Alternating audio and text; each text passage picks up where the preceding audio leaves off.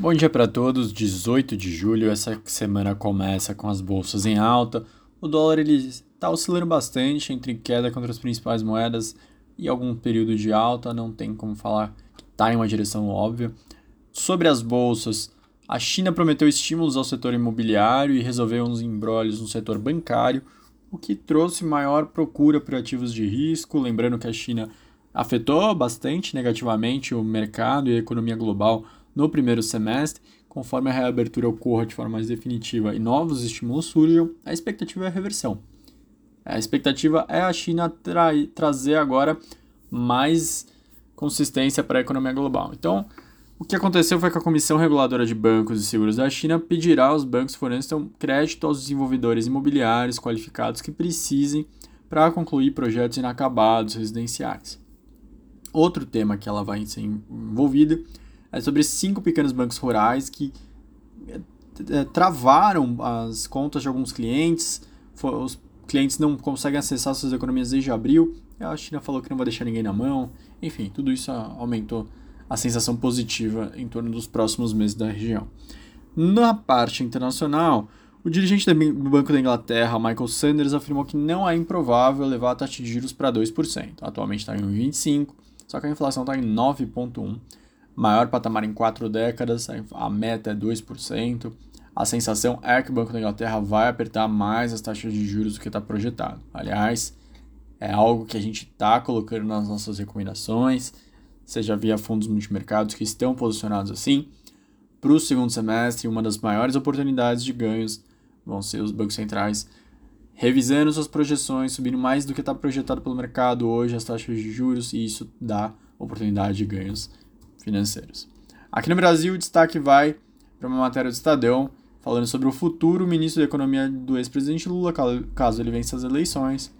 E uma das notícias de hoje, aliás, um dos temas é que, após ele garantir que vai ser um político e não um economista, foram discutidos quais nomes seriam. O nome do Fernando Haddad, ex-prefeito de São Paulo, ex-ministro da Educação, estaria sendo colocado como o principal candidato.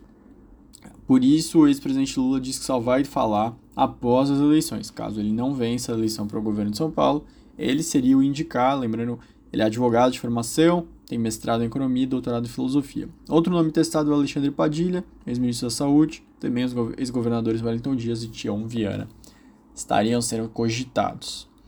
Aqui no Brasil vai sair essa semana um relatório anual de desmatamento do MAP Biomas com algumas universidades e ONGs Infelizmente, eles vão falar que o Brasil perdeu o equivalente a uma área do Rio de Janeiro, do estado do Rio de Janeiro, nos últimos três anos. O desmatamento cresceu 20% em 2021, atingindo 16,5 mil quilômetros quadrados em todos os biomas. Na Amazônia, a estimativa é que 18 árvores sejam derrubadas por segundo. A agropecuária continua o principal vetor da pressão, 96%. Em termos proporcionais, quem teve maior alta no ano foi a Caatinga, com 89%. Na agenda da semana, foco nos principais bancos centrais que vão se reunir.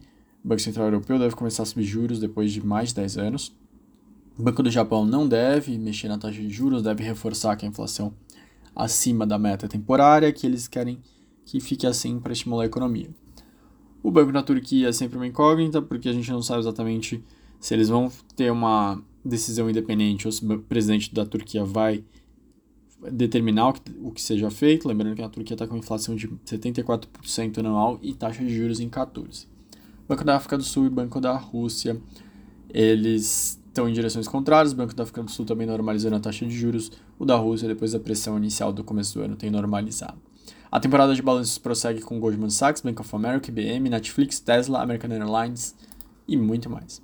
Isso sobre o Boletim Focus de hoje, queda na inflação desse ano, ainda reflexo da redução do ICMS, 767 para 754. Para o próximo ano, 509 subiu para 5,20. Para a expectativa de Selic do próximo ano, subiu de 10,50 para 10,75. Acredito que esses são os principais destaques do começo dessa semana. Eu encontro vocês novamente amanhã. Até mais.